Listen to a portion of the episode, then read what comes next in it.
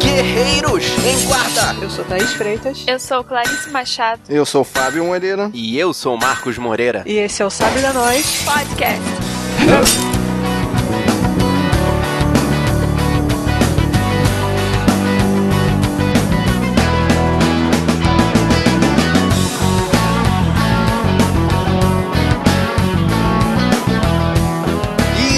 episódio de hoje a gente vai fazer uma coisinha pra variar. A gente vai trazer sugestões. É, na realidade a gente reuniu assuntos que a gente queria comentar, mas que acaba não dando pauta pra um podcast só pra esse determinado assunto. Ou aquela mídia que a gente deixou passar o momento certo pra poder falar dela, a gente tá trazendo agora. Eu aproveitei a minha listinha pra colocar filme de terror, que o pessoal aqui não é muito chegado no gênero, né? Então quase tudo aqui é terror. Dá pra sentir minha frustração dentro da minha lista. Thaís, eu não esperava outra coisa de você.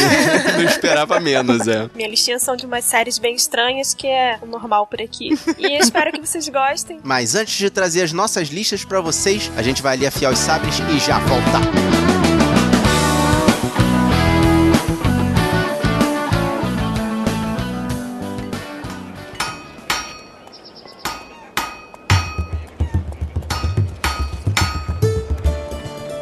Finalmente nós encerramos a maratona do Oscar. Josuelson, parabéns, você é um nosso guerreiro mor. Aguentou editar 14 podcasts em um mês. Tá de parabéns. Parabéns, cara, você é muito bom mesmo. Como o grande Andrew Martin costumava dizer, isto fica feliz em ser útil. E guerreiro, se você ainda não viu os filmes do Oscar, assista e depois vai lá e escuta nossos programas. Temos 14 programas individuais aí pra você baixar. E se você acha que essa brincadeira acabou, aguarde e confie que vai vir mais Oscar aí. E falando desse programa que você tá escutando agora, ele foi gravado lá no iniciozinho de janeiro, num calor de 40 graus. Cara, a gente tava fritando gravando esse programa, portanto, deixe seu comentário aqui no nosso post, nem que seja pra dar o parabéns por ter gravado esse programa no calor. Meu Deus. É, e por causa disso, alguns assuntos vão parecer meio datados. E pra você, guerreiro, que não acompanhou a cerimônia do Oscar junto com a gente lá no Telegram, a equipe do Sabre tava em peso lá, trocando uma ideia com todo mundo. Portanto, por que, que você ainda não entrou no grupo do Telegram? É só clicar no link que a gente deixa aqui no post ou procurar no seu celular aí, ó, Sabre na Nós. Mas se você for da turma old school e quiser mandar um e-mail pra gente, pode mandar. sabrenanois@sabrenanois.com.br. Ou se você preferir, deixa aqui um comentário no site. E se você quiser procurar a gente pelas redes sociais, a gente tem perfil no Facebook, no Twitter, no Instagram. A gente também tem perfil lá no YouTube. É só procurar por Sabre na Nós tudo junto. E se você quiser deixar uma mensagem de texto ou de voz no WhatsApp, nosso número é 21 99 569 0065. E se você tá escutando essa missão pelo computador, você pode ter essa ou outras missões diretamente no seu celular para escutar onde quiser, seja ele Android ou iTunes. É só assinar pelo feed que a gente deixa no post ou procurar no seu dispositivo agregador lá Sabre na Nós. Então, guerreiro, separa o caderninho aí que a gente vai dar altas dicas nesse podcast. E aproveita para trazer as suas dicas também. Bora? Você está ouvindo Sabre na Nós.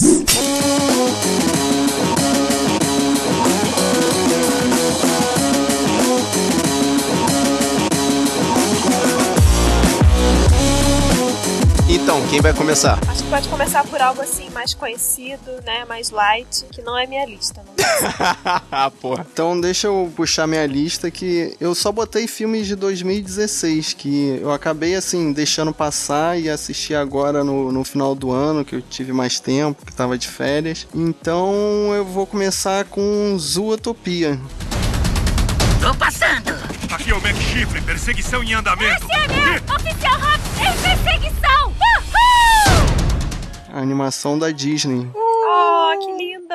Viu por causa do filho. Na realidade foi numa, num domingo à tarde, assim, em família. Que, tipo, não podia botar nenhum filme bizarro, nenhum filme de zumbi, de terror.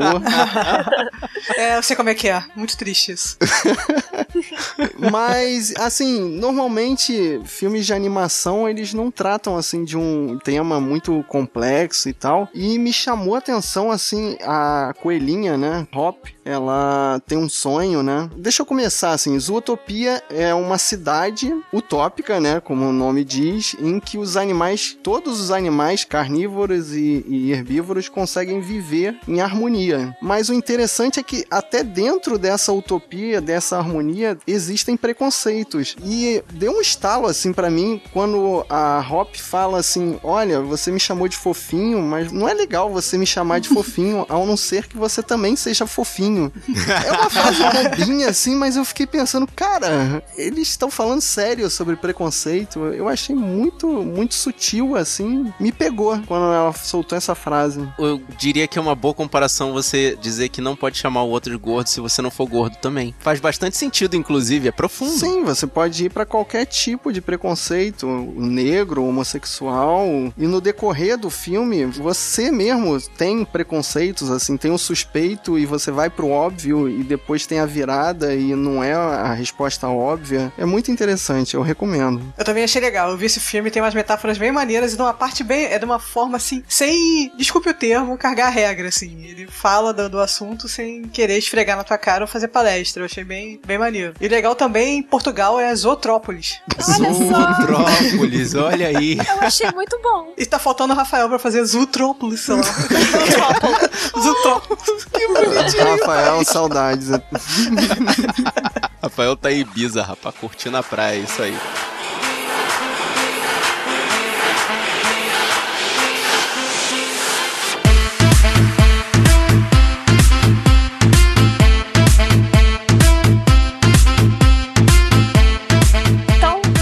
Pra continuar esse estilo desenho, vou dar a minha indicação de um filme de 2014, uma animação da Irlanda. Nossa. Sim, vamos chegar com tudo. Chamado A Song for the Sea. Em português ficou A Canção do Oceano. Dad, This is your sister. You're her big brother. You must always look after her. Essa animação ela concorreu no Festival Internacional de Cinema de Toronto e foi indicada ao Oscar de 2015 de melhor animação. Olha aí. Só que perdeu pra Big Hero. Ah, clássicos americanos. Fazer o quê? É, é, Big Hero é bem, bem. Apesar de estar imitando o japonês, é bem americano mesmo. Na minha É. visão, muito injusto, porque esse filme, Canção do Oceano, é muito bonito, muito filosófico. É um filme que usa das lendas da Irlanda, junto da animação, que é, assim, muito delicada. É como se fosse um- uma animação 2D. Uhum. É uma animação 2D, mas é como se fosse um livro desenhado, ilustrado. Ah, que maneiro. E aí usa das lendas da Irlanda com uma história por trás sobre família, sobre amor. É muito bonitinho. E aí perdeu pra Big Hero, assim, acho muito injusto. E além disso, tem canções durante o filme, tem músicas, bem musical também. E qual é a técnica da animação? né? É uma mistura de digital e tradicional. 99% no MDB. Caraca! Caramba. E Clarice, como é que você chegou nesse filme, assim? Foi por causa da indicação ao Oscar? Não, olha, eu lembro, eu tava com meu irmão procurando alguma coisa de desenho. Aí no Google Imagens relacionado apareceu algum print screen desse filme. A gente achou bonito, aí quando a gente clicou era um filme e a gente foi pesquisar e ver. Que maneiro. Que volta. Foi, foi uma volta e foi uma surpresa, uma descoberta e é um filme. Assista. assista. des berceaux dans les arbres. Pleure pas, on se retrouvera. Viens, on va faire un tour à travers la brume. Bom, saindo completamente do clima, o filme que eu vou indicar é um trem to Busan, que aqui no Brasil eles simplificaram ao máximo e contaram um plot que se chama Invasão Zumbi. Tá mexendo? Oi, chefe. O senhor tá no trem? Tô, chego em Busan daqui uma hora.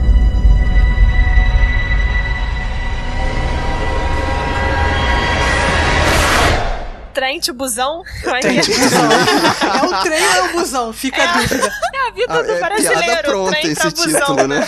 Acho que é por isso que eles mudaram pra invasão zumbi. Mas, assim, o que eu gosto desses filmes de zumbi que discutem mais a natureza humana e o zumbi é só plano de fundo. Mas não é o Walking Dead, que o Walking Dead é chato pra cacete. Ah, é o que eu ia falar. Caraca, não pode ser no estilo de Walking Dead. Qual é a nacionalidade? É coreano? Ele é coreano, é coreano. E assim, é um zumbis estilo um pouco aquele o Extermínio. Eles Que aqueles correm. zumbis que corre. que correm. Só que é dentro de um que trem, então desespero. realiza. Ah, Na minha caraca. cabeça, é canon que esse filme acontece antes do Extermínio, entendeu? É tipo no mesmo universo, só que acontece antes. Esse trem para lá na, na Inglaterra, é isso? Não, é mundial, cara. Invasão é mundial. São esporos. Gente. Eu tô inventando porque é canon na minha cabeça. Mas e, e tem um diferencial, assim, de toda. de Walking Dead, toda a leva desses filmes de zumbi que saíram. Cara, é dentro de um trem, cara. Então eles só sobrevivem dentro desse trem. Não, é, é no meio da viagem do trem, entra uma pessoa contaminada, o mundo todo já tá contaminado, e eles estão tentando chegar até essa cidade, onde dizem que o exército conseguiu fazer uma barricada e conseguiram controlar a infecção. É, aí eu já mato aí, é sempre mentira. Se o filme de zumbi é Onde zumbi o mesmo, é rude. salva, né? Se o filme de zumbi é roots, eles sempre dão com a porta na cara e é desgraceira até o final. Vou deixar a dúvida no ar. Deixa claro. Não, mas tem, tem a exceção do Eu Sou a Lenda. Mas todo mundo fala mal de Eu Sou a Lenda, cara. Eu adoro tanto esse filme, eu gosto desse filme. Outra exceção é Guerra Mundial Z, mas filme de zumbi com final feliz não merece ser visto. Então não assistam, não recomendo. Mas assistam, o cara tem que passar por um vagão de trem cheio de zumbi pra chegar no outro vagão e fechar, cara. Que Isso é muito legal. desespero, Parece bom. cara. E São todos zumbis orientais? Claro, né? Olha aí, olha aí, gente. Pô, tá achando que é Hollywood?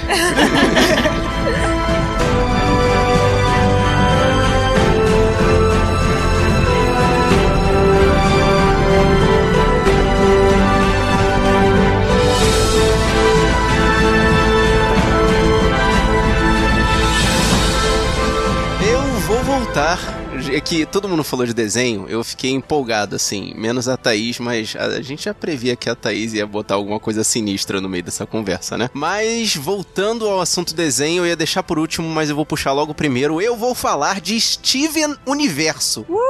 Nós somos as Crystal Gems, nós sempre salvamos o dia. Não pense que não podemos, abaixa a covardia.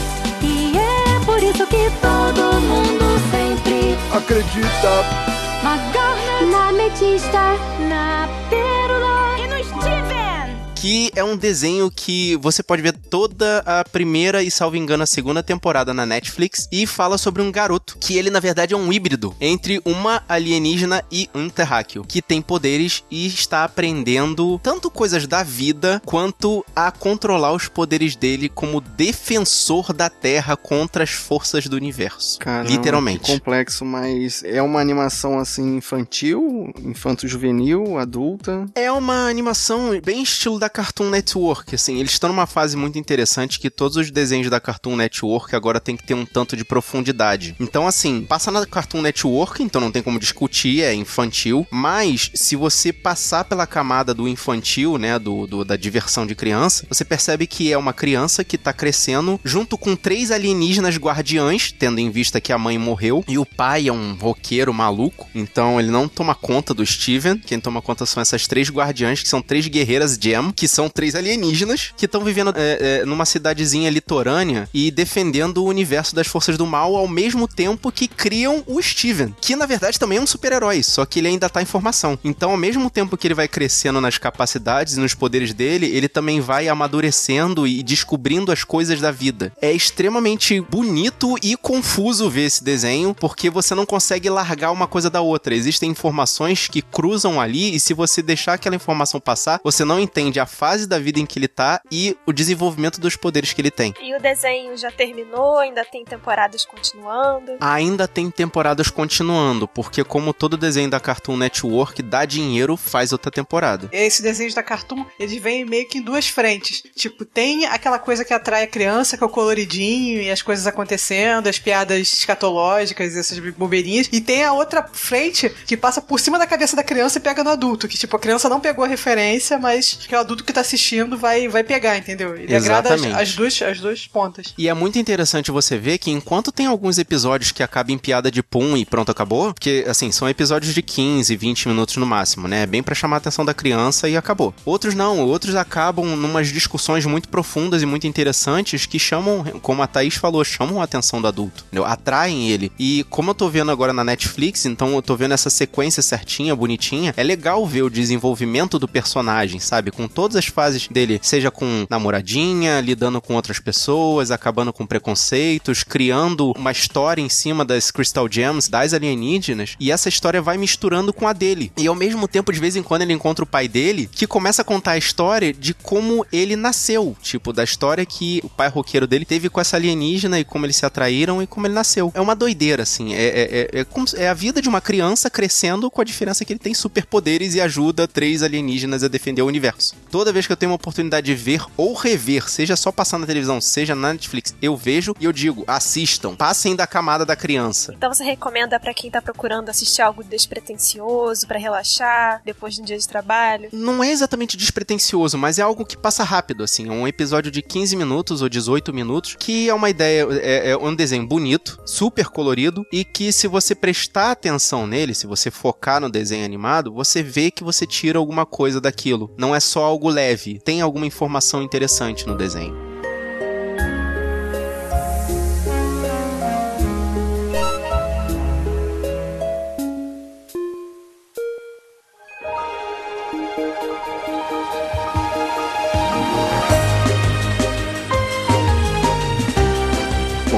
Aqui do último filme que eu assisti. E era um filme curtinho. Eu, quando eu olhei, uma hora e meia. Ué, filme atual curtinho assim? Né? É, eu vou falar de Sully, o herói do Rio Hudson. Sully, we're too low. Sully! Sully! Sully, where are you?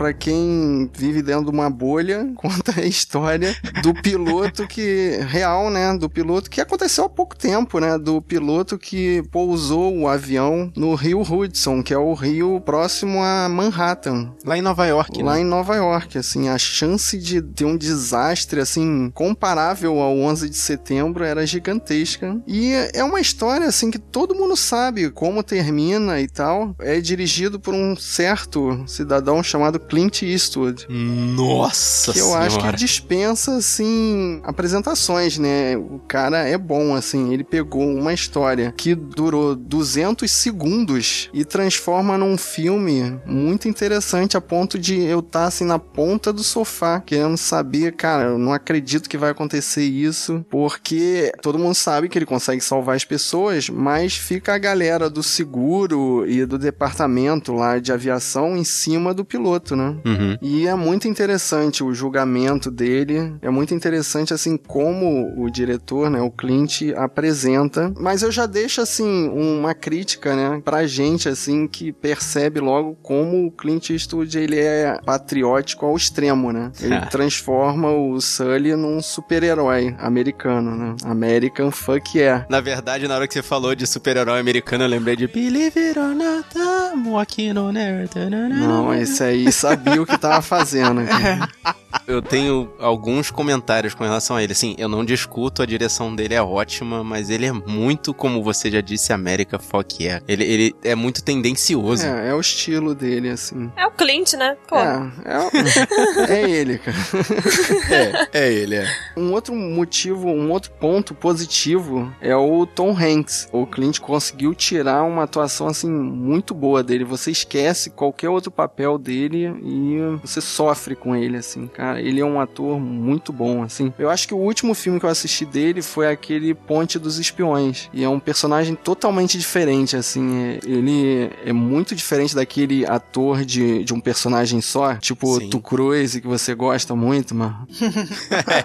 Olha, não, eu, eu confesso que o Tom Cruise é um cara que corre. Ele, ele, ele corre e ele foge de explosões. Uhum. É o que ele faz de melhor. Então, e totalmente oposto vem o Tom Hanks, que é um camaleão, cara. Ele, ele é outra pessoa que tu esquece de todos os outros personagens dele.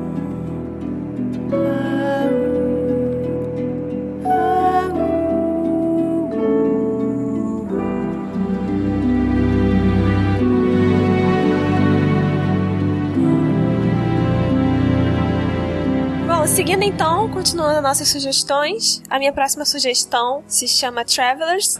In our time, many years from now, humanity's been all but wiped out. We've come back to change that.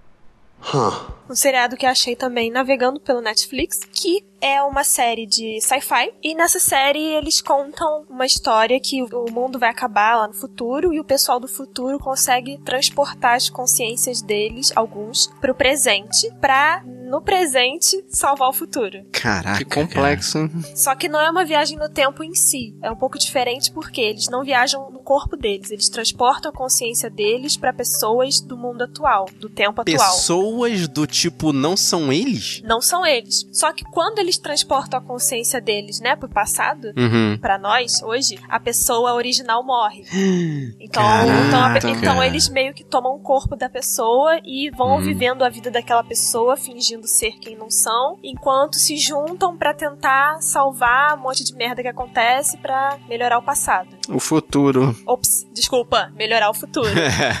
Caraca, eu fiquei. Na hora que você começou a explicação, eu fiquei muito com a impressão de 13 terceiro andar. Quem ainda não viu esse filme, veja. É mais ou menos como Matrix, só que tem essa ideia de transporte de mentes aí. Mas aí, na hora que você falou que morre a pessoa, eu fiquei. "Ugh, não, não é não. Mas, Clarice, e a pessoa depois volta pro futuro ou ela fica presa nesse corpo aí no passado? Bom, tem só uma temporada, eu acho, até agora. Nessa temporada, parece que a pessoa fica presa no passado, o viajante. Ele fica preso e ele meio que se sacrifica mesmo pelo propósito maior. É, pela causa, né? Ah, Isso. interessante. E aí tem uma, uma história de alguém do futuro que comanda todos eles e manda ordens pro passado, e aí facções rivais, e aí começa isso tudo a acontecer. E essas pessoas, esses viajantes que tomaram os corpos e a vida dessas pessoas, eles começam a se envolver realmente na vida dessas pessoas e a se envolver com as pessoas que essas pessoas conviviam, e aí começa a dar um monte de merda, e aí eles já não querem mais mudar tantas coisas assim. Aí começa a dar treta com todo mundo e por aí vai seguindo a série. Essa série, ela é de 2016 e tá com oito estrelas no IMDb. Eu achei muito boa, achei muito legal mesmo e engoli rapidinho. Fui vendo, fui vendo, fui vendo. Quando você começou a falar, eu falei, caraca, mais um de viagem no tempo, que essa, esse ano, tipo, entraram uns três de viagem no tempo, mas esse é bem Tá, tá diferente. bombando.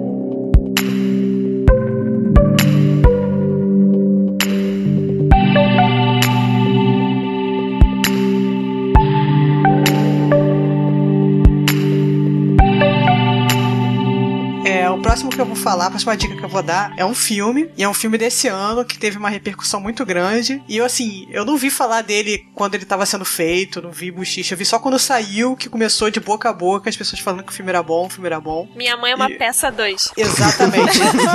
eu só vi pro Paulo Gustavo correr pelado na rua quando conseguisse 2 milhões. Jesus! Mas voltando. Você queria fazer uma piada, gente.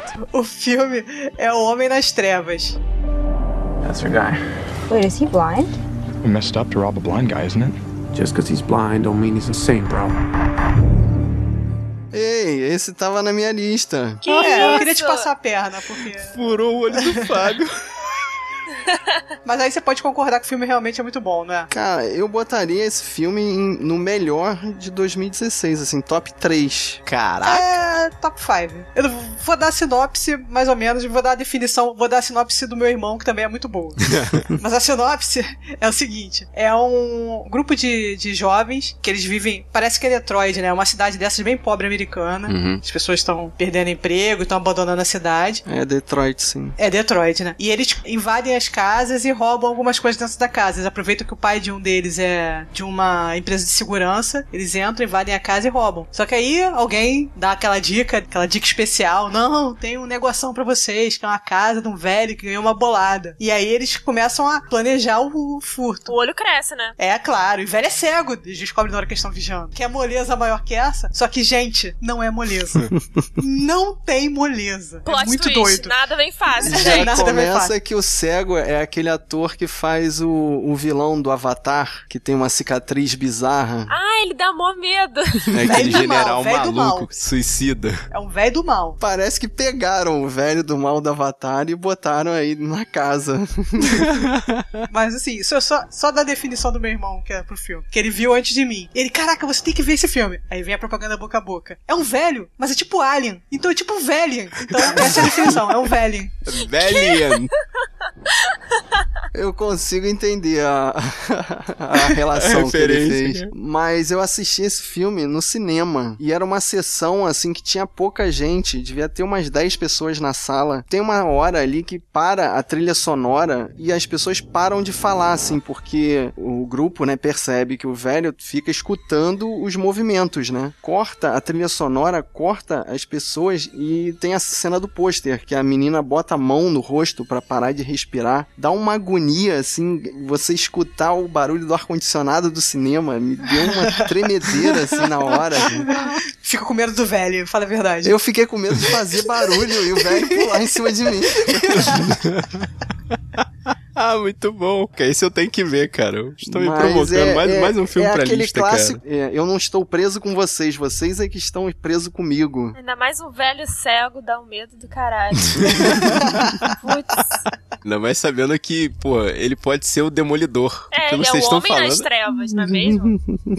É. Aparentemente ele é o homem sem medo, né? Caraca, que sinistro, cara. Que sinistro. Eu vou ver. Esse eu vou ver. Recomendo muito.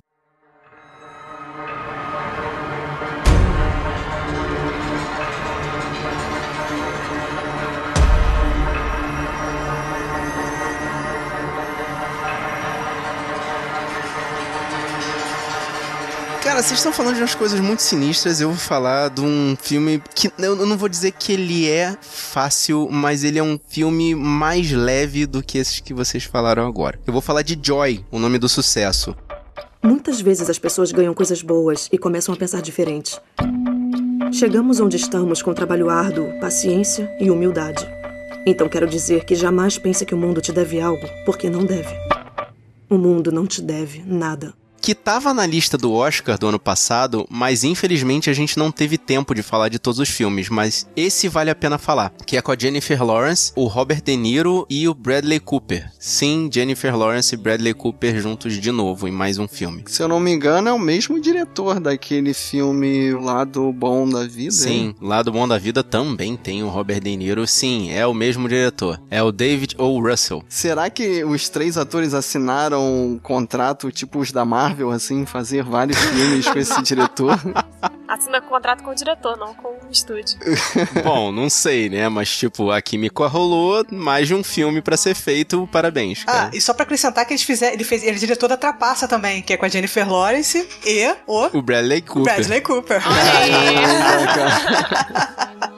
Joy é- fala a história da moça que inventou o mop. Mop, esse mop que a gente usa hoje em dia, aqueles cabelinho branco enrolado, aquela vassoura com cabelo que a gente usa pra limpar normalmente su- sujeira líquida, que ela era uma menina muito inventiva, só que ela tem uma família muito problemática. Então, assim, inicialmente a família dela começa a criar problemas para as invenções dela, começa a atrasar a vida dela, mas um dia ela tem uma ideia brilhante e mesmo com todos esses problemas de família, ela consegue veicular na televisão esse produto que ela criou, que é o mop, né, o esfregão, lembrei do nome em português. E ela começa com esse produtor de televisão, que é o Bradley Cooper, a ter sucesso vendendo ela própria os esfregões na televisão. E aí vai se mostrando uma trama porque mostra como ela vai patentear o produto e aí começa a ter problemas burocráticos e todas essas coisas. Aparenta ser um filme chato porque mexe um pouco na burocracia, mas é meio a história da vida da Joy. Então é interessante ver como ela chegou no ponto em que ela era só uma dona de casa com invenções muito boas e com um emprego de bosta e chega até um império, porque ela se torna uma empresária de sucesso a partir das vendas desse produto revolucionário que é o esfregão. É, eu acho só que tem um pequeno probleminha esse filme. Eu acho que ela envelhece pouco durante o filme, assim. Ela parece ter vinte e poucos anos o filme todo. Isso me incomodou muito, assim. Não, não parece que o tempo passa, parece que tudo acontece em dois, três anos. É, mas claramente passa bastante tempo, assim. A, Sim. a saga dela é bem longa, mas aí você não tá reclamando do filme em si, você tá reclamando da jovialidade da atriz, que é a Jennifer Lawrence. Não era pra ter sido ela escalada pro papel, assim. Ou então ela deveria ter sido envelhecida. Alguma coisa, assim, me incomodou durante o filme, que eu fiquei pensando, cara, passaram 20 ou 30 anos aí na história e ela tá com a mesma cara. É que no contrato da Jennifer Lawrence com o estúdio, ela não pode envelhecer. Ah, é? Tem isso? Tá, entendeu? O quê? Ela não pode. No contrato dela, ela não pode envelhecer. Ela tem que parecer 20 anos pra sempre. Sempre. Pra poder fazer X-Men Imagina. 10. É, pra poder fazer bastante filmes mística como não a, a envelhece, mística, gente. exatamente. Mas em relação a esse filme, eu vi várias críticas ruins a esse filme. E vi gente comentando que era a grande família dos Estados Unidos. Cara, se você quiser fazer a comparação, é, é tipo a grande família dos Estados Unidos, mas é uma fotografia em movimento da família americana, com um, um gênio ali. Durante o filme você vai vendo que não é essa só a invenção dela, ela cria um império de sucesso porque ela tem várias ideias. Foi isso que te pegou no filme. Exatamente. O que me chamou a atenção foi a inventividade da Joy pra criar coisas, só que aí ela tem uma série de problemas, começando pela família, que a família é disfuncional. Ninguém ajuda ela. E aí ela tem um monte de problema burocrático. E aí tem o lance dela ter que continuar trabalhando apesar das invenções dela. Então, é assim, é, uma- é um, é um bolo de informações que ela tem que carregar durante aquele filme todo, até chegar na grande, né? Que sempre todo mundo sabe que no final ela vai conseguir tudo que ela quer e ela vai ter bastante sucesso, que é o alívio de todo filme americano de sucesso. Mas é, é interessante ver essa jornada dela até chegar onde ela chegou. E, inclusive, salvo engano, é baseado na história real da mulher que criou o esfregão. E a mulher também não envelhece. É, talvez. Não sei.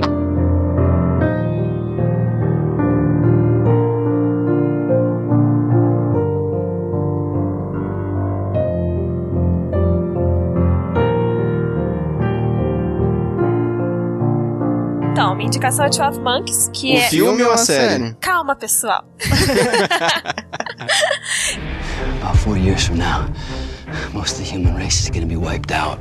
Our only option is to stop it from ever happening in the first place. Why did you come for me? You gave me this mission. É uma série nova de 2015, Aham. baseado no filme, né, inspirado no filme. E ela trata também de viagem no tempo, etc, mas assim, a coisa mais clássica mesmo, de ter uma máquina do tempo e botar uma pessoa lá e a pessoa ser transportada. Nesse seriado mostra? Mostra. Mas espera aí, é o filme esticado pra uma série ou é uma história paralela ou é só baseado mesmo? Eles começam pegando coisas do filme, é, conceitos, ideias, mas eles não é um filme esticado, eles vão criando coisas novas. Ah, tá, porque eu tentei assistir o seriado do Drink no Inferno e desisti, cara. Não dava, era cada capítulo era uma cena do filme do Drink no Inferno, não Dizem conseguia. realmente que o Drink no Inferno tá ficando muito ruim de audiência, tá quase sendo cancelado. Ah, não acabou não, eu parei na Não, primeira acabou não. temporada. Eu também desisti no meio da primeira. É uma série da Sci-Fi, do canal Sci-Fi. Nossa. Olha o preconceito. Pô, não é preconceito não, isso é uma sina. Todo seriado que é do sci-fi não, não rende, gente. Mas o seriado tá tendo bons resultados. Hum, Tanto que foi renovado agora pra terceira temporada, que vai vir esse 2017. é isso aí, cara. Go sci-fi. Então é, o plot é o seguinte: fim do mundo,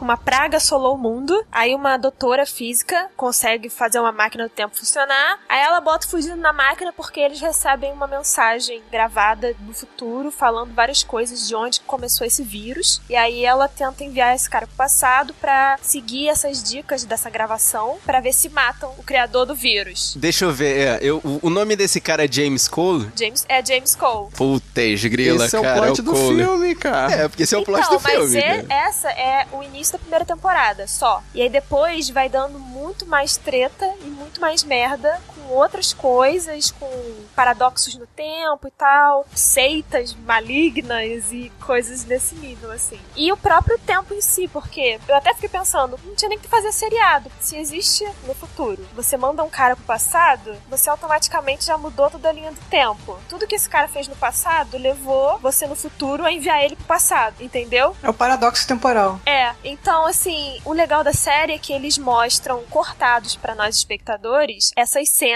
pra gente conseguir ter uma linha do tempo na nossa mente. E depois eles mostram por que que tal coisa que o James Cole fez implicou em não sei o que, não sei o que lá. Aí fazem a ligação com a cena que eles já tinham mostrado antes. Aí a gente consegue fazer esse círculo de linha temporal que, que se fosse usar num filme realmente, a gente não ia entender nada, ia ficar todo mundo meio maluco, né? Cara, isso chama momento Scooby-Doo. Hum, Como assim? Não me atrai, cara. Momentos Scooby-Doo são muito estranhos, seja em O que, filme, que é seja em seriado. É aquele momento em que você explica exatamente o que, que aconteceu pra poder gerar aquela cena que você viu lá no passado pra poder você voltar e entender tudo. É um momento que o filme para e, e um dos atores explica tudo, tintim não, não, por ninguém tintim. explica nada. Expliquei. Eu expliquei errado, então. Não, ninguém explica nada. Você tem uma linha do tempo com cenas cortadas. Depois eles botam essa mesma linha do tempo com as cenas que causaram tal coisa, entendeu? Ah, então é, é igual o filme. O filme também faz isso. Ele, ele pega tipo uns flashbacks ou uns flash forwards pra poder te, te levar até o momento que eles estão no filme e explicar o que tá acontecendo. Sim. Porque, po- Por exemplo, um exemplo. Tem uma pessoa num hotel, aí o cara tá lá e fala: Ah, eu estou voltando pro futuro, vou me fragmentar. Aí o cara some. Aí a pessoa fica lá sozinha. Aí daqui a três segundos o cara bate na porta de novo. Não tem tempo de explicar. Aí tu fica: Caralho, o que tá acontecendo? Ele já voltou de novo do futuro? Aí, nesse meio tempo, entre o cara fragmentar depois aparecer de novo, eles explicam o que merda toda que aconteceu pra ele voltar de novo naquele mesmo tempo pra pedir ajuda. Tipo o, o Marty McFly no, na- voltando no De Volta para o Futuro 2. Assim que ele desaparece, ele reaparece ali pro doutor. Exatamente, é isso mesmo. E aí tem essas explicações no meio. E aí você vê que demorou anos pra caralho, mas pra aquela pessoa que tava no hotel foi segundos. E aí tem essas coisas legais, eu gosto muito. É uma série que tá sendo bem recebida, não tá sendo super famosa, mas depois que eu terminei as duas temporadas, fui ler críticas na internet, comentários, as pessoas todas estão gostando e elogiando muito. Não vi críticas ruins. Então eu deixo aí recomendado pra quem gosta de física, de viagem no tempo, de descobrir paradoxos e que merda causa que merda e etc. Acho muito legal.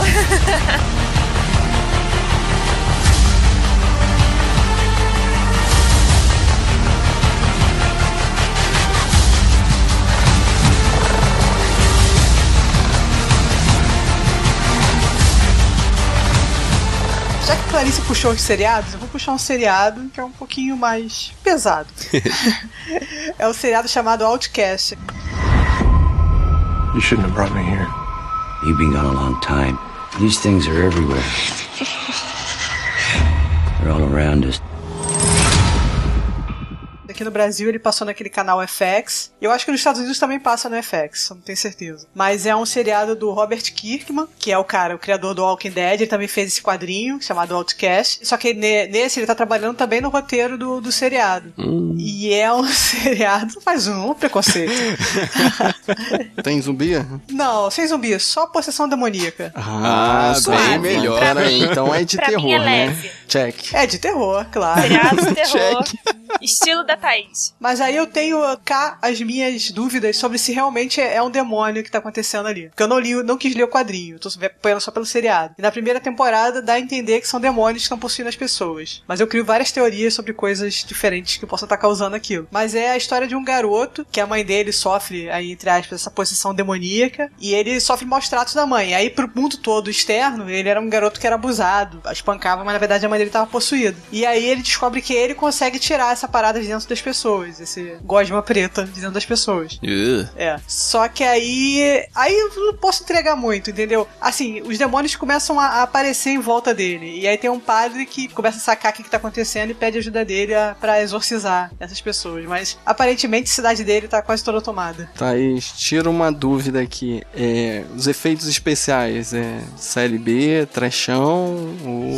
É, bonzinho, passável, passável. É gosminha preta, assim, então não tem muito que ser muito real, uma gosma preta sendo das pessoas. Mas assim, você vê que nos primeiros episódios eles capricham mais, assim, que é pra chamar a galera. Logo no primeiro tem uma criança que tem um lance meio, meio exorcista, assim, de se virar, de se contorcer, assim. E você vê que é mais caprichado. Aí depois parece que falta verba. É, né? Você gasta logo no começo pra chamar a galera, a galera já fidelizou, que se dane. Thaís, e é um terror, assim, mais psicológico, né? Com mais história do que efeitos? Ou é mais efeito, meio gore mesmo, assim? Uma coisa É meio mais angústia, tem um pouco de gore, mas mais no começo, como eu disse, que eles usam mais os efeitos especiais. Mas mais é da angústia do cara, entendeu? Que ele tem um problema com a esposa, que ele tá separado. Então é uma coisa mais rica em história. É, é. E tem sustinho? Tem, claro. Ah, É um bom seriado, eu acho que vale a pena tentar. Se você vê os três primeiros episódios, se não curtiu, não é pra você, mas se, se for. Porque tem um lance meio monstro da semana também que eu gosto, entendeu? Apesar de ter a história principal, tem o monstro da semana. Esse é mais Scooby-Doo. É, é. Procedural é, é, sei lá, eu, eu fico meio com o pé atrás pra procurar procedural, assim. Mas vamos ver, né? Vou, vou, vou tentar, vou tentar, vou tentar.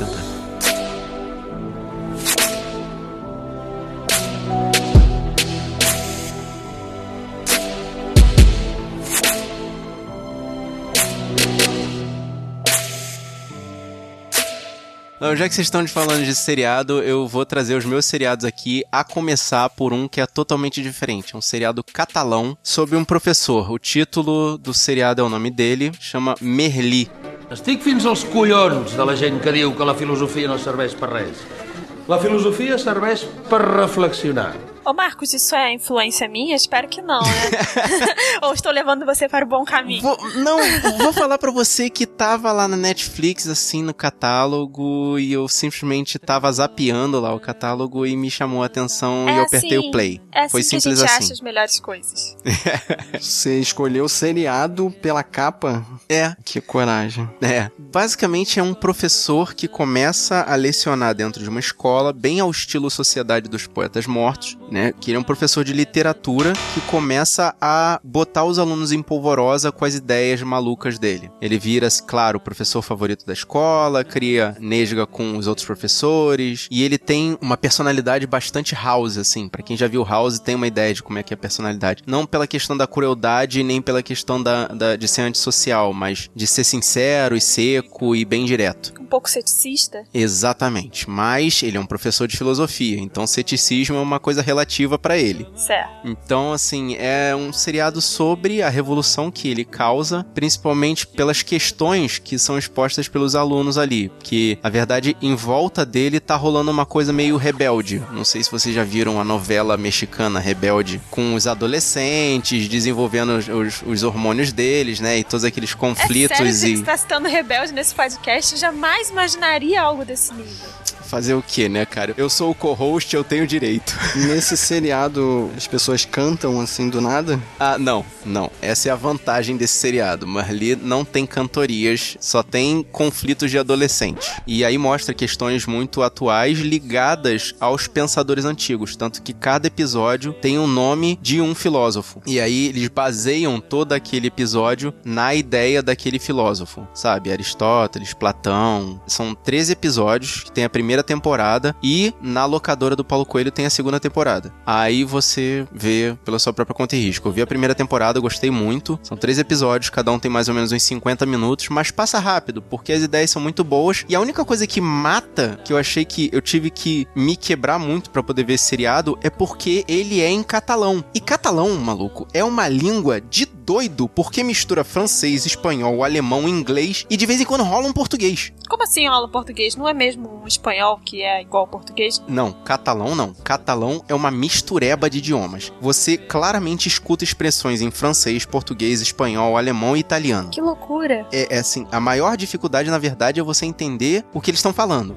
Então é o tempo todo lendo legenda, né? Sim, mas é importante você dar uma sacada na tela como um geral, porque tem umas ideias interessantes ali. O professor solta um, planta uns verdes ali para depois colher maduro, entendeu? As crianças têm umas ideias interessantes, desenvolvem as coisas, e é legal você ver essa coisa do professor revolucionário botando ideias na cabeça dos alunos e fazendo com que eles questionem não só o sistema de ensino e as outras pessoas que estão em volta deles, como tem alunos ali que passam a se destacar por contestar o professor, fazer o próprio professor pensar. E isso é interessante, fazer com que o professor não seja só o cuspigis, né, o, o falar a matéria ali, e sim botar os alunos para pensar.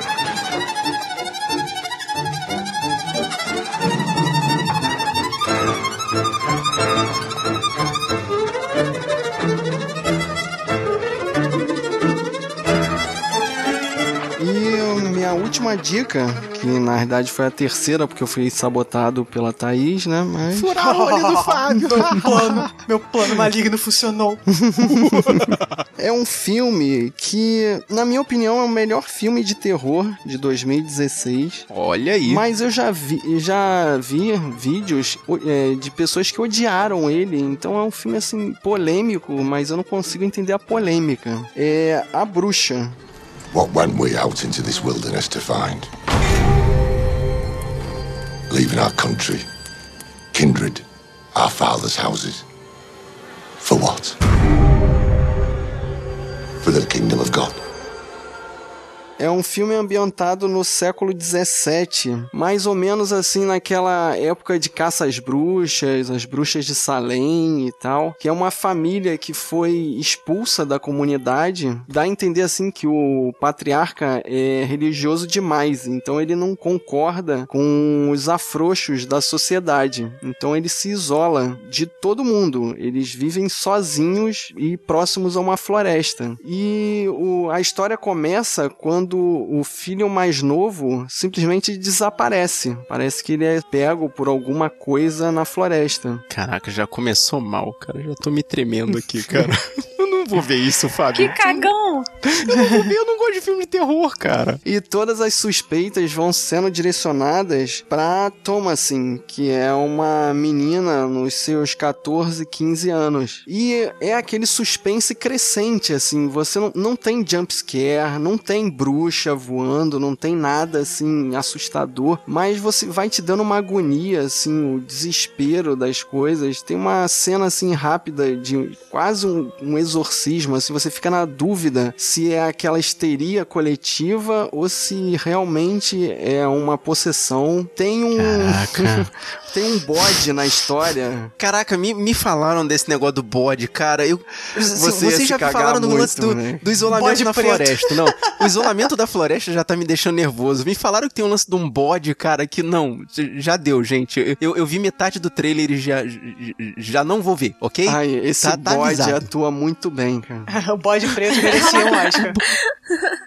Eu não consegui ver a polêmica do filme, porque no trailer ele não te dá uma ideia errada. Ele não te promete um filme cheio de jumpscare, um, um, filme muito movimentado. É é uma tensão. E a principal crítica que eu escutei era que o filme, no, no filme não acontecia nada. Mas esse não acontecer nada que é a graça do filme. Eles tentaram vender, mas também não foi isso. Não foi esse filme que eles mandaram, entendeu? Eles tentaram vender um filme que, tipo, o Novo Iluminado. Tava na mesma época do Evocação do Mal, desses outros todos, aí já, já puxou ele pra um lado. Mas eles tentaram vender como se fosse o filme de terror, obra-prima, tipo, Iluminado, alguma coisa assim. Não é, é uma coisa muito mais lenta, muito mais. Olha aqui a minha fotografia. Ah, nossa, o meu roteiro foi feito, tirado diálogos do- de transcrição do- dos julgamentos de Salem. Porra, não, né?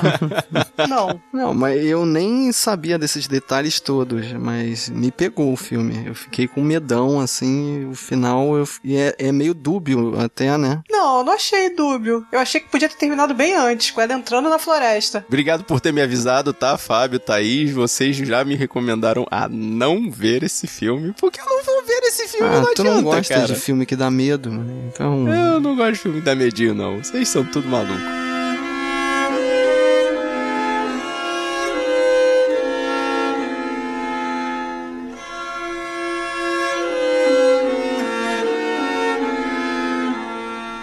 Bom, entrando nessa coisa aí de medo, de mistério e tal, minha indicação vai ser outra série que, zapeando no Netflix, achei, chamada Glitch. As pessoas que encontramos no cemitério aquela noite, elas ressuscitaram. Estão todos ressuscitando. Mas com qual propósito?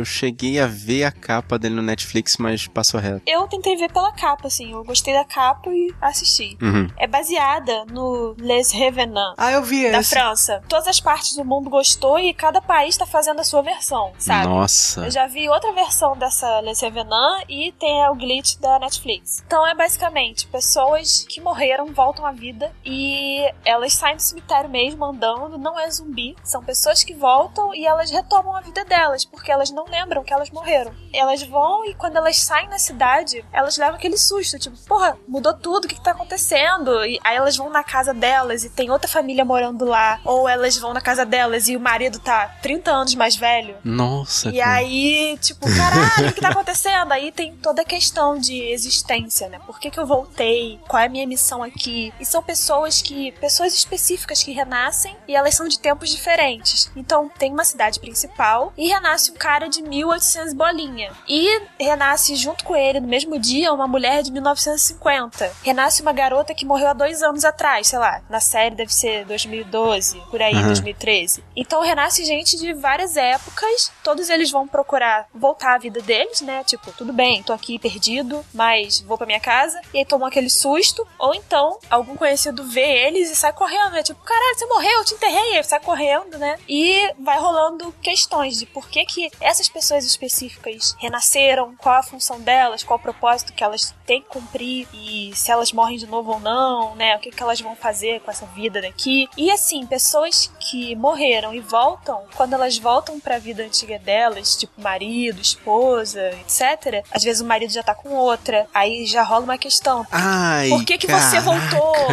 Né? Tipo, como é que você voltou? Aí a pessoa fala, nem esperou morrer pra estar com outra, né? Aí o cara fala, ué, mas você tinha morrido, eu não sabia que você ia voltar, né? E aí vai rolando esse tipo de treta. Então, assim, é treta de a família se acostumar com alguém que voltou e essa pessoa que voltou se acostumar a essa nova vida das pessoas que já tinham acostumado a viver sem ela. É tão sinistro que até o gato tá reclamando. O gato né? da Clarice tá querendo atenção.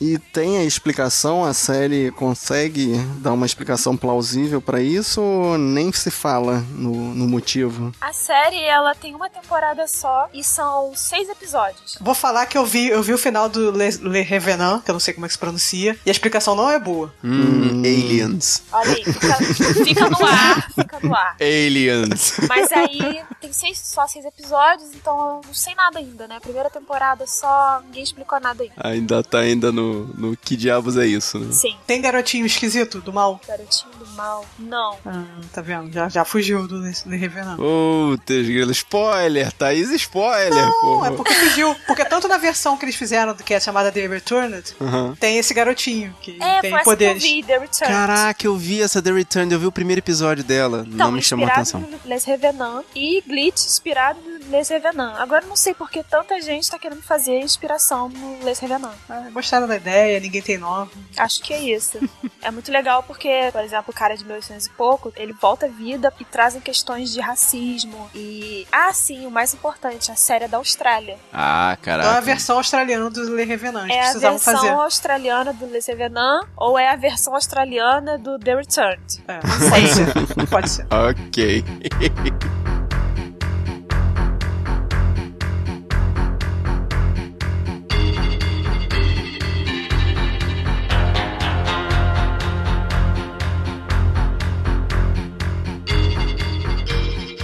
minha última dica é de um livro. O livro é de 2015, mas é, em 2016 fizeram um filme sobre esse livro. Só que eu, na minha locadora, ainda não consegui achar numa qualidade boa, porque eu gostei muito e eu quero que seja uma qualidade boa pra assistir. O nome do livro é A Garota que Tinha Dons.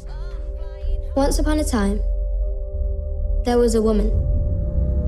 The most beautiful and amazing woman in all the world. One day, she was attacked by a monster.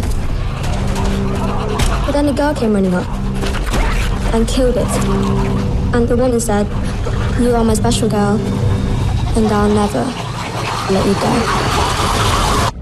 Que eu não gostei dessa tradução. Eu achei que ficou parecendo um livro daquela Jojo Moyes. mas o nome original é parecido. O nome original do livro é The Girl with All the Gifts, né? A garota com todos os dons. Todos os dons. Parece coisa da Jojo Moyes. É mesmo.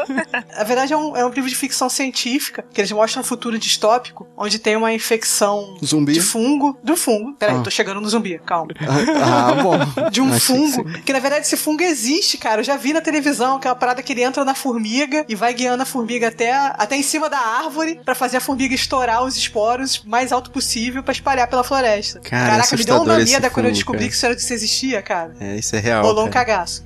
Mas. Peraí, o que que existia? Peraí. O fungo que infecta o- as Um pessoas nesse fungo seriado que transforma as formigas em zumbi. Isso existe, sério. é real. Ah, sim, eu já vi, sim. Então, viu? Quando eu descobri que isso era de verdade, eu fiquei meio assustado.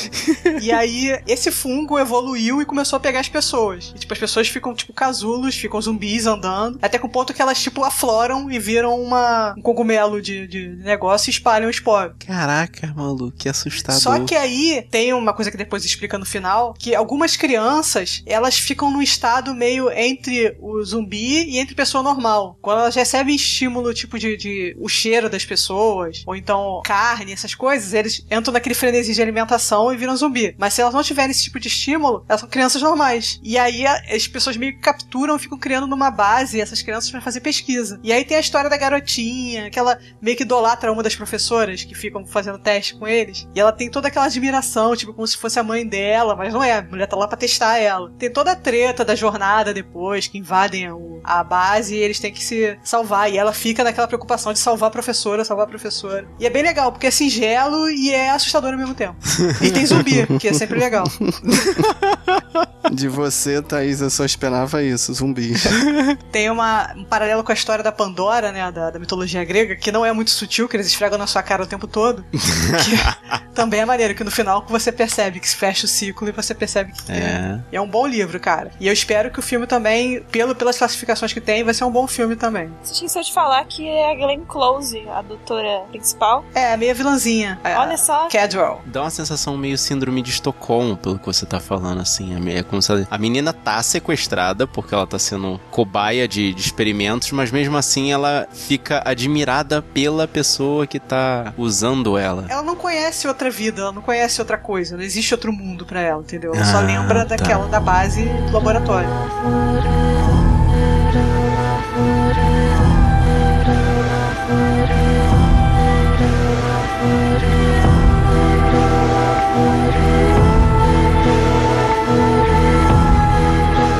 Vocês estão cheios dessas sugestões aí de, de complicadas e sinistras, e eu vou acabar com um seriado sobre superação. Eu vou falar de The Get Down, de 2016.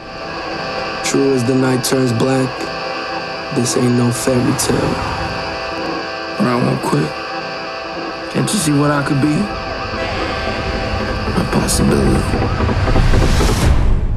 Que é um seriado que é, sim, todo mundo acharia sinistro porque passa numa Nova York decadente da década de 70, mas é a história de um garotinho, o Ezequiel, que é feito pelo Justice Smith, e esse filme, e esse nome não me é estranho, eu não consegui encontrar nenhuma associação com o Smith, mas um dia eu vou encontrar, que ele é um garoto que tá vivendo no Bronx, que tá super decadente, assim, destruído, que é aquela Nova York antes da, da reviravolta do, do Giuliani, e que, assim, como ela é tá uma cidade muito decadente, cheia de corrupção, a polícia não toma conta, as pessoas que montam associações de moradores, né, acabam se associando aos políticos e as pessoas de, de trabalhos escusos se dando muito bem, mas esse garoto vive nesse ambiente, faz rap, ele ainda não sabe que faz rap. Na verdade, ele faz versos e fica brincando é, ali com aqueles versos junto com os amigos dele de escola. Como assim? Ele inventou o rap? Na verdade, é a ascensão do rap em Nova York, no final da década de 70, o fim daquela época do, do disco, do dance, e o início da era do rap. Tanto que, na verdade, é um flashback. Todo início de episódio mostra ele já famosão num mega show, contando nos versos dele essa história que aconteceu antes. Só que a história faz um flashback e leva direto pra essa década de 70 e a história do garoto, o Ezequiel. E você não comentou, é produção original Netflix, não é isso? Produção, é, sim, totalmente original Netflix e começa a mostrar o surgimento dessas bandas de rap lá no meio do Bronx que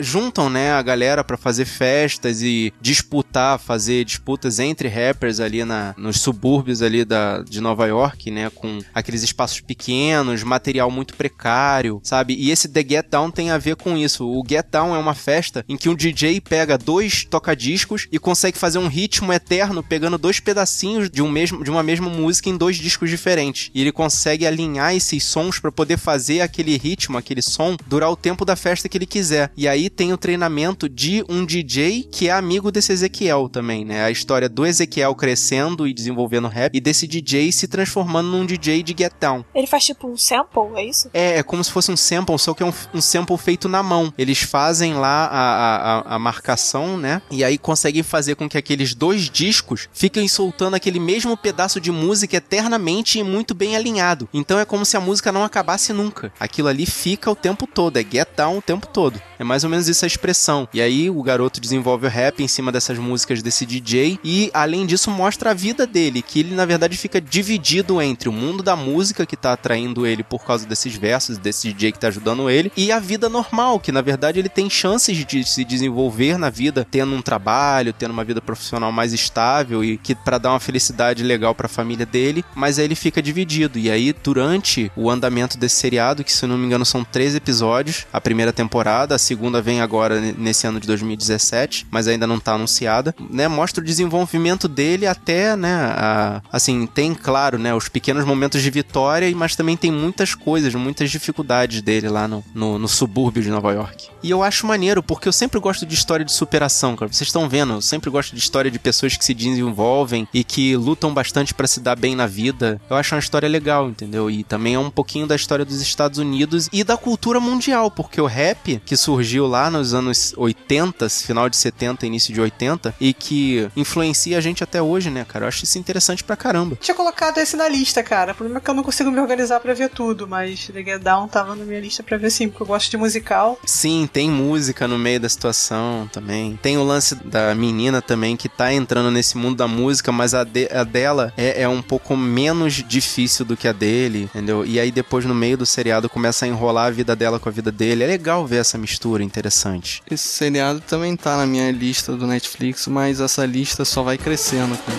Não, dá.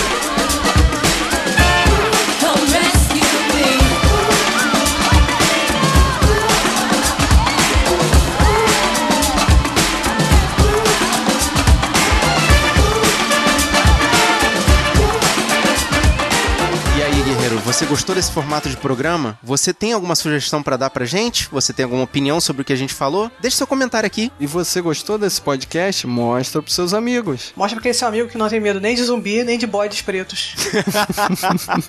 Ai, não sou eu. Gosminha preta? Mostra pra aquele seu camarada que curte uma batida maneira. Mostra pra aquele seu amigo que tem aquela listinha infinita de seriados no Netflix. Mostra pro seu amigo que veio do passado. Ou do futuro. Ou do futuro. O importante é espalhar a palavra dos guerreiros da nós. Eu sou Marcos Moreira. Eu sou Fábio Moreira. Eu sou Clarice Machado. Eu sou Thaís Freitas. E esse foi o Sabre na Nós Podcast.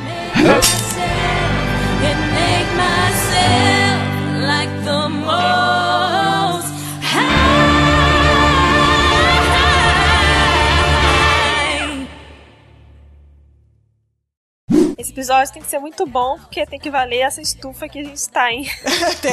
Pelo amor de Deus. É, janeiro no Rio de Janeiro. Parabéns, Ai. né? É, 40 Estamos graus à na sombra. estação do inferno, né? É engraçado que o contrário pra mim, normalmente, que eu sinto sinusite nessa época. Sinusite, rinite, essas coisas que atacam normalmente a galera no inverno, me atacam no verão. Então eu tô sentindo dor. Sempre, constante, em cima do olho. Não é porque você tá Constante. desidratado, não, Marcos? Não, eu bebo água pra caramba, cara. Me dói essa em cima dor, do olho. Essa dor no olho pode ser visão ressecada? Olha, é uma boa sugestão. Mas eu bebo água pra caramba. Não, mas a visão acaba sendo diferente por causa da poluição que vem nos nossos olhos. Hum. Tenta usar colírio, ver se funciona. Colírio. Você ia falar uma marca. Não, eu ia falar, eu ia falar que não é colírio assim, Eu que sei tem algum é. remédio. Só um Ah, colírio. soro fisiológico, eu É. sei. Soro fisiológico no olho. É uma boa sugestão, valeu pela dica. É nóis. Alguém já foi à praia aí, não? Depois do... Apesar de que o Réveillon acabou de virar esquina, né, cara? As praias devem estar naquele estado, né? Eu fui no tá Réveillon. limpinho. Tá limpinho? Tá caribenho, assim, tá diferente do normal Caribenho? até. Tá. Ah, Não, peraí, Barra da Tijuca, né? Ah, eu acredito que o Rio de Janeiro todo, porque É, a tem a é ver com as linda. algas, Copacabana. alguma coisa assim. Copacabana. Aquele, aquele pessoal, aquele pessoal pós-cerimônia. Imagina, imagina o dia seguinte da cerimônia de Ano Novo. Tu tá turistando, Marcos. A equipe de, da Conlurb limpa a praia na madrugada, cara. Hum. 10 horas da manhã a praia tá utilizável de novo. Cara, eu me lembro uma vez que eu tive que trabalhar lá na Zona Sul. Tava no carnaval, se não me engano. Carnaval, não lembro de que ano. Teve a greve dos garis. Ah, eu lembro desse Ah, carnaval. isso Cara, foi carnaval passado ou retrasado? Sabe- retrasado, sabe- retrasado. Sabe The Walking Dead? Que, que você via aquela, aquela camada de coisas por cima da rua, de todos os lugares que você olhava. Mas sabe, isso aí é, é o fim da nossa. Assim, é, é quando a gente vê que a nossa sociedade é muito burra. Tipo, tu tá vendo que a Conurb não está funcionando, cuida do teu lixo, né, cara? É, cada um que cuide do seu, igual, exatamente. É igual mostraram. Ai, Duque de Caxias, que parece que o, o prefeito falou que tinha 13 Ah, reais hoje na à tarde, conta. né? É. Não é do que não, é mesquita. Mesquita, que tava lá no lixão. mesquita, Então, nossa, aí cara. não estão pagando. Cara, cuida do teu lixo, né, cara? Tu vai ficar continuando jogando lixo na rua? Porra, O pessoal entendo, joga, o cara. pessoal Vai, joga. Faz é, todo sentido. Itaguaí, cara, não tava também recolhendo lixo, não. Tipo, o pessoal ficava jogando nos terrenos, porque tem terreno vazio lá. Ai. Aí, tipo, tinha um que era no meu caminho da casa da minha avó até o trabalho, que, tipo, ia metade da rua já o lixo do terreno. Então, É. você tinha que botar, ficava mão única a rua. Em compensação, lá em São Paulo, Dória tá se vestindo de gari pra ajudar a limpar a rua, né? Uhum. É, ele tá limpando a rua durante que um tá minuto. limpa, né? Já tava limpo, mas tudo bem. É, exatamente. Abraço, min... Abraço Mindingo. Nossa. Contra- Contratado. Mindingo contratado. Ah, podemos começar, cara? Que- Podemos, podemos começar. Continuem aí sem mim, Que depois isso, eu. gente? Depois Meu Deus, eu. esse, cara? Continuem sem mim aí, depois eu, eu volto. Falando do bode. Falando Ok. do bode. Caraca, maluco, que barulho foi esse? Cara, alguém abriu a janela aí Eu não muito sei, sinistra, que cara. bizarro, que porra é Mas essa? Deve ter, deve ter sido no apartamento do Fábio, cara. Que, que deve tem... ter aberto a janela. Do... Nossa, ou a Mas janela deve ter sido aberta Ele por tava alguma coisa, da né, bruxa, cara? surgiu um efeito sonoro, eu fiquei... Foi, foi o bode, né? Sabe que foi o caraca, bode. maluco. Que Saca isso, que foi o cara? bode. Meu Deus, meu Deus do céu.